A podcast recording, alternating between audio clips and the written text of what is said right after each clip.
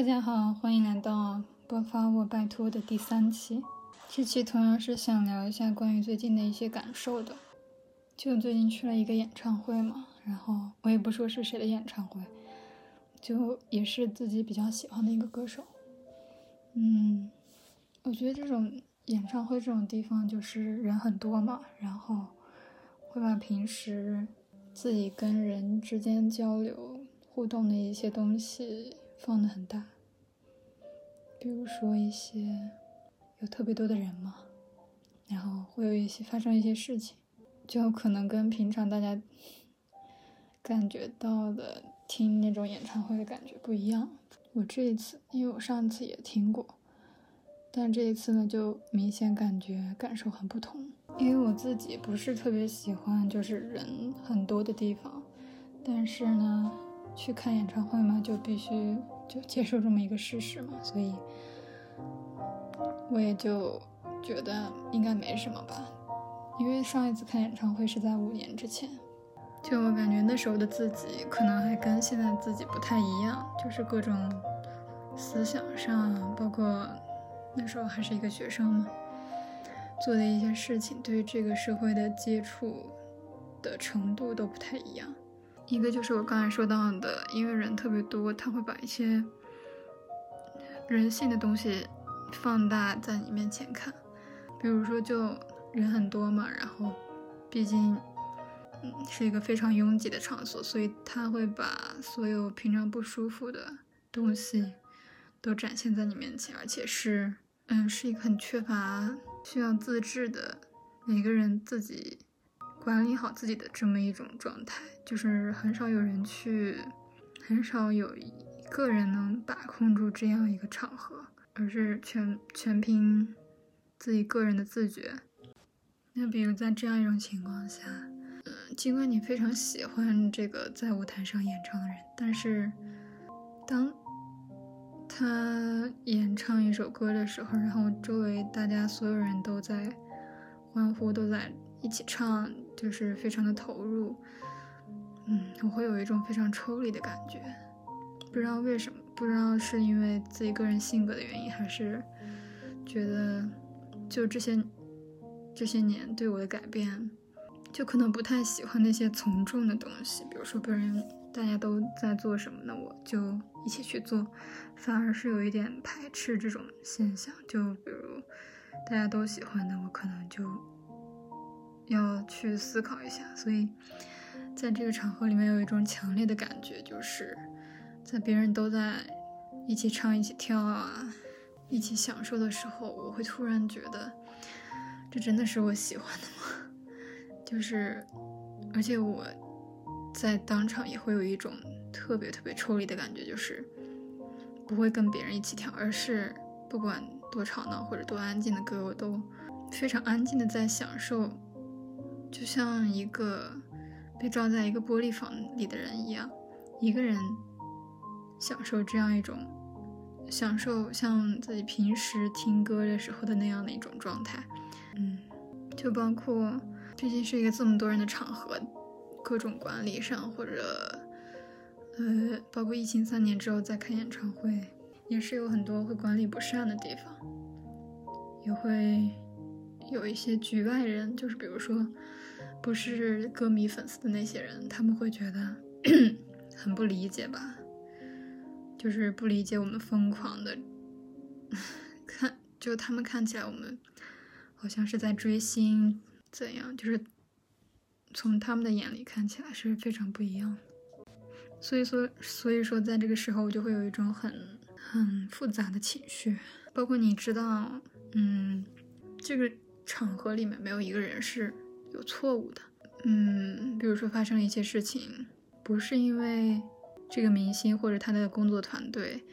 在组织的时候有什么问题，也不是因为在场的一些其他不是粉丝、不是歌迷的人，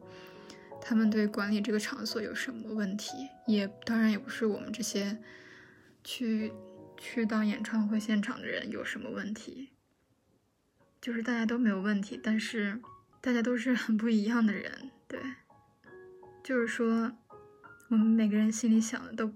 不一样，我们所想要从这里面获取的东西也不一样。大家都各取所需嘛，对。但是其实我们很难理解对方是怎么想的。就虽然会理解，虽然平常的时候在理智下可以理解，但是在某种场合，嗯，你会失去一些理智。就就是你虽然知道理性上是他们是对的，但是当他们真正做出这样的行为的时候。嗯，你的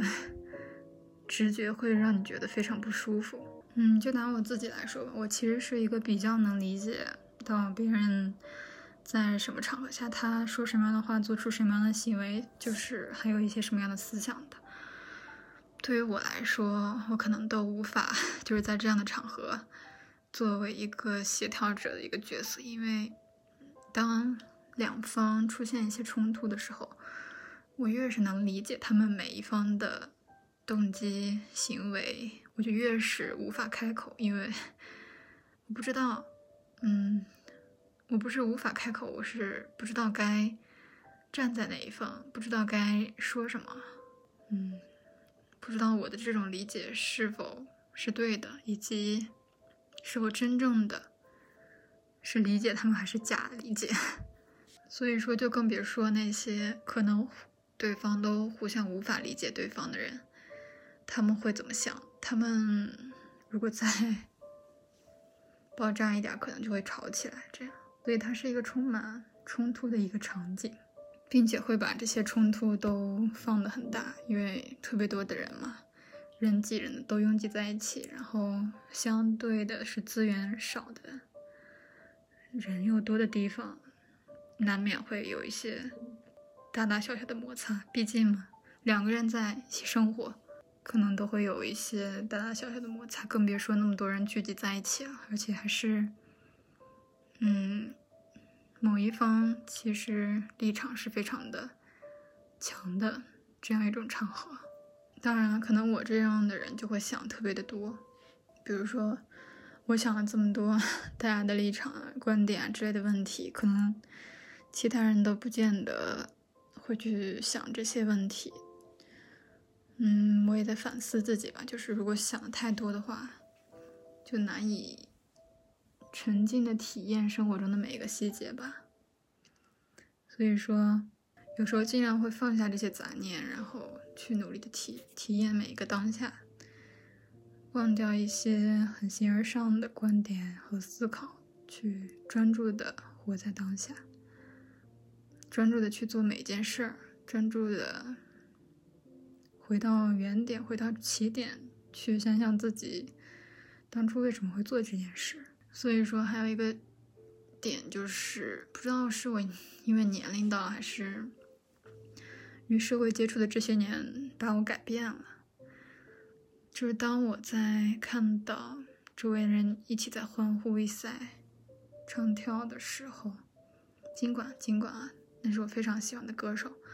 但是我真的是非常的抽离，就是觉得，嗯，这样的场合我可能之后不会再来了，我可能还是会自己一个人静静的在家听歌，自己享受那样一种音乐的现场。但是，那么多的人聚集在那一个地方的感觉，一起唱的感觉，我感觉有时候好像不是在听这个歌手的歌，而是在。听一场大家聚集在一起的什么样的盛宴一样，而嗯，不知道是出于性格原因还是什么，我那不是我特别喜欢的。我喜欢的是静静的听我喜欢的音乐，对。也不知道是因为这疫情三年的一些独处的机会让我变成这样，嗯，不太知道，所以也不太深究了，就。还有一件事，我想说的就是关于拒绝这件事，因为其实拒绝这件事也是很久之前一直会困扰我的一个事情，因为我本身也不是特别会拒绝、想拒绝别人的人。我认为只要别人提出来一个事情，提出来一个需要帮忙的东西，我可能如果不去，如果不去帮助他，不去回答他，不去。满足他的要求的话，我自己可能会很难受。对，就是这个点，就是其实不会拒绝的人，不是因为他不想让别人难受，而是更多的是因为他无法相信那个拒绝别人的自己，无法自洽，对，无法接受自己拒绝了对别人的帮助，拒绝了有可能会让这件事情变好的一个。方向吧，但是在这几年发生的很多事情以及我自己的变化来说，我现在有一点点改变，就是觉得我开始学会去拒绝那些让自己不舒服的东西、不舒服的事儿、不舒服的人了。这个改变可能不是因为不是来自别人，而是自己对于自己感受的重视吧。就是自己会越来越注重自己在一些场合、一些关系里面的感受和情感情绪，而不是去关注别人的情绪和感受大于自己。我认为这是一个在拒绝、学会拒绝这件事上很关键的一个点，因为平常大家会说，啊，你要学会拒绝，你要学会。拒绝别人的不合理的要求，让你不舒服的要求。但是要知道，这件事非常难，难的在于它不是一瞬间可以改变的，而是你在漫长的经历中，嗯，你会认识到，其实生活中让自己不开心的地方太多了。你再也不能委曲求全，去为了帮助一个人，为了满足谁的要求。而置置置自己的感受于不顾了，所以，当你理解了这个社会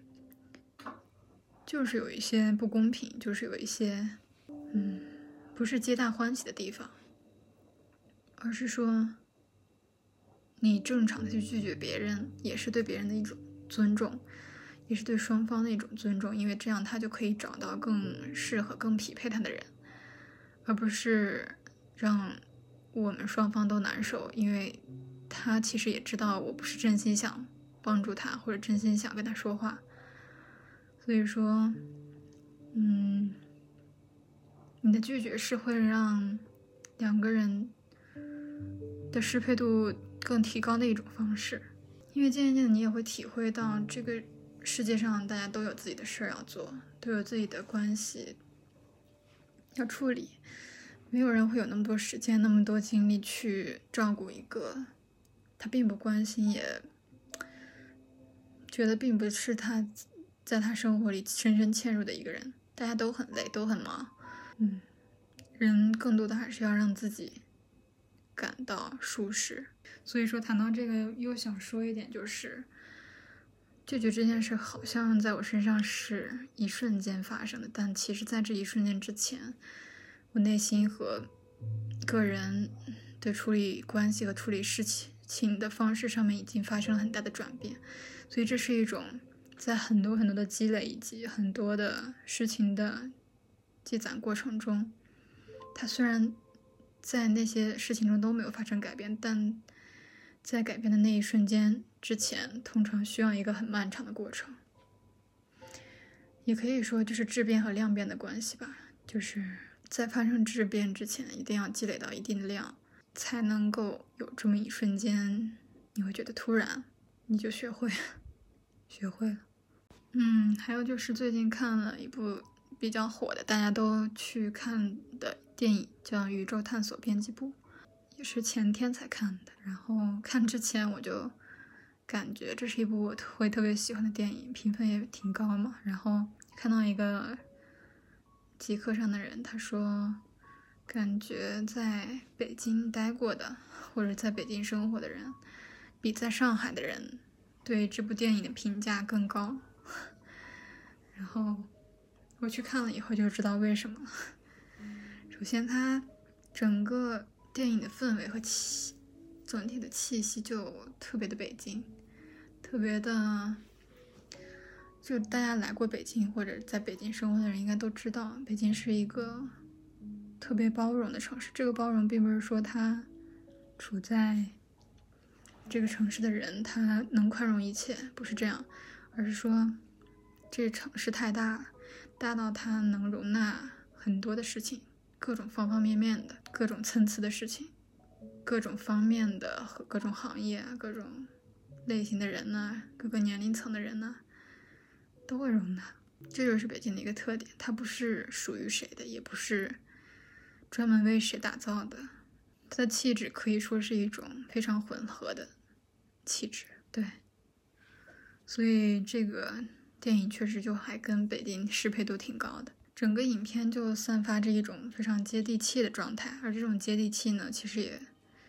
跟我们之前理解的那种艺术啊，可可可能跟我们想象中的。艺术高大上的状态不太一样，而这也是我非常喜欢这部影片的一个原因，就是它确实体现了艺术本应该有的一种东西，就是接地气、普普通。这普通并不是说平庸，而是说艺术其实本来就应该散落在我们生活的各个角落，和每个人都息息相关。艺术它不是多么高大上的东西，它应该反映。人间应该反映普通的生活，应该反映大家日常生活中的每一个细节，对，这才是艺术，它是跟生活息息相关的。嗯，其实大家如果没有看到这看这部影片的话，就可以不要听了。如果害怕剧透的话，就不要再听下面的内容。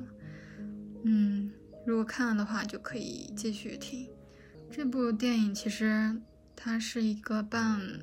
半科幻半艺术的一个类型的影片。它讲了一个就是编辑在从很年轻的时候就开始在编辑部负责关于宇宙探索的这么一块内容，直到嗯年老的时候也还是执着于对于外星人的探索，非常执着的一个人，主人公。整个主线就是关于他如何不受他人的理解，非常孤独的走向一生只做一件事儿，一生只坚信他坚信的那个真理的这么一个过程。整个过程中就蕴含着非常多人对他的不理解，以及对他工作和生活的一些小小的谴责吧。包括最后，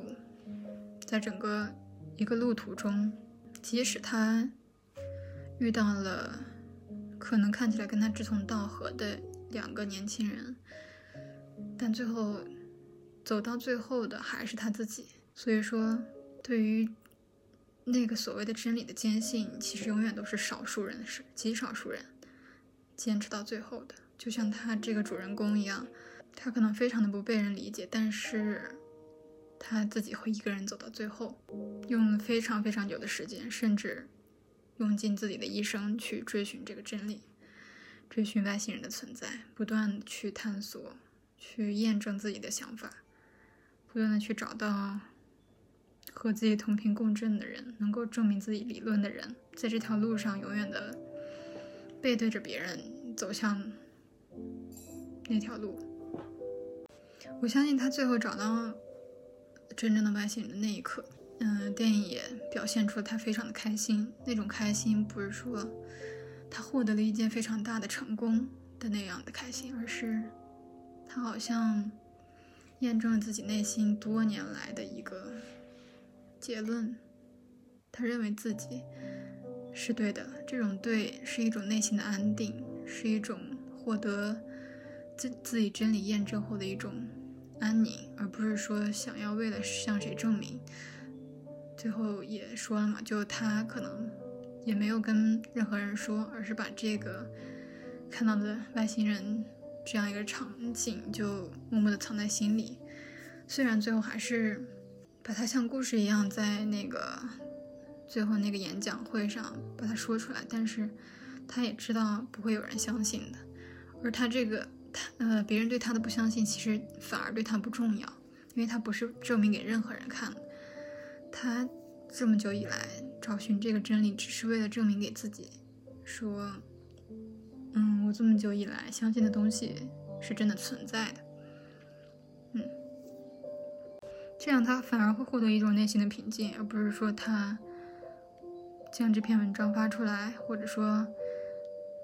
去到街上每个角落告诉别人，我真的看到外星人了，我真的看到外星人了，不是大呼小叫的，而是把这么一个东西藏在自己的内心。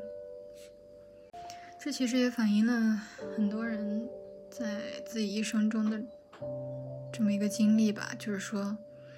其实我们人生中会遇到非常多不被人理解的场合，嗯，我们做的事儿可能不被人理解，我们过的生活不被人理解，我们坚信的真理可能在别人看来都是非常可笑、非常荒谬的，嗯，但是你能不能认为自己东西是对的，并且一直坚持到最后？这个和别人没有什么关系，别人怎么想的不重要，而是你，关键是你自己怎么想的。别人的观点、别人的世界观、价值观，那都不是你的东西。别人也可以创造出他他们自己的东西，但是你是你，你对于这件事是怎么想的？你对于这个世界是怎么认知的？这是很重要的。如果你终其一生都无法。搞明白自己在想什么，自己追求的真理是什么。那别人说再多，你再听再多别人的观点，那是别人的人生，好像都没有用吧。所以说，还是自己的想法，自己建立的这个架构和体系比较重要。其实他的结局还是一个比较好的结局嘛，happy ending。就对于他找到外星人这件事来说，但是其实我们生活中很多人，他终其一生努力了一辈子，艰辛了一辈子，但最后并没有一个好的结果给到他，也没有证明给他自己，也没有证明给别人，他就这样就终其一生没有获得什么。但我们终其一生追求一些东西，是不是为了最后那个结果呢？我觉得这是一个应该思考的问题。我们是不是因为最后的结果才相信自己所相信的东西呢？难道过程不重要吗？难道这个路上我们所验证的一些东西，哪怕它可能不是对的，我们在过程中学习到的一些东西，难道就不重要了吗？所以说，就还挺喜欢这个影片，然后它拍摄的这个内容我也题材我也特别喜欢。嗯，再就是关于影片拍摄的一些方式吧，特别 像那个路边野餐，毕赣导演的路边野餐的感觉，包括整个的用重庆话的那个方言表示啊，嗯，还有一些非常像纪录片一样的东西，都特别的像，但其中也有一些我不太能够理解的地方吧，就是他。整个穿插的对于女儿抑郁症自杀的这个原因和结果，并没有表达太清楚。包括最后他在演讲上说到的他的女儿，呃，对于结尾的诠释也没有特别清楚的表达。那可能是我没有看太懂，但但我特别喜欢他最后关于他和外星人对话的那个场景，就是他问外星人说。呃，当时他还不知道是外星人。他问我们存在的意义是什么呢？他们能给我们答案吗？然后当时作为人类，作为外星人的他，他说：“万一外星人也想问这个问题呢？就是大家其实不管是来自哪个星球的，都在寻找另一种文明和另一种生生物吧。然后也想的东西。”可能也都是在追求意义这样一种感觉，这个其实会让我们人类有一种安定的感觉，就是其实大家不管生活在哪个星球，作为哪一种人，作为哪一种生物，大家都在追求意义，都在想一些事情，所以更让我们能安定的活在当下吧。嗯。这个以上就是我这期想要说的一些内容，还有就想说一些关于个人录播课三期以来的一些感受吧。就是我感觉他和之前我们我和我的朋友两个人对谈的那种方式特别的不一样。因为对谈的话，他两个人对谈的话就接话，大家都知道，就是对方在说话的时候，你能有一些思考的余地，以及你知道他接下来说的那个可以回应什么，而不是说就是像一个人。录的时候，你就会自己一直在想接下来要说什么，接下来要说什么，就没有一个缓冲的余地吧。你说的内容也需要比较多，也需要一个提前的准备，就列一下提纲。所以说，还是对谈的话，更能随着两个人对话的一个节奏继续下去吧。一个人的话，就需要准备一些很多的点。嗯，好的。这次又是录了差不多半个小时，感谢大家的收听，晚安。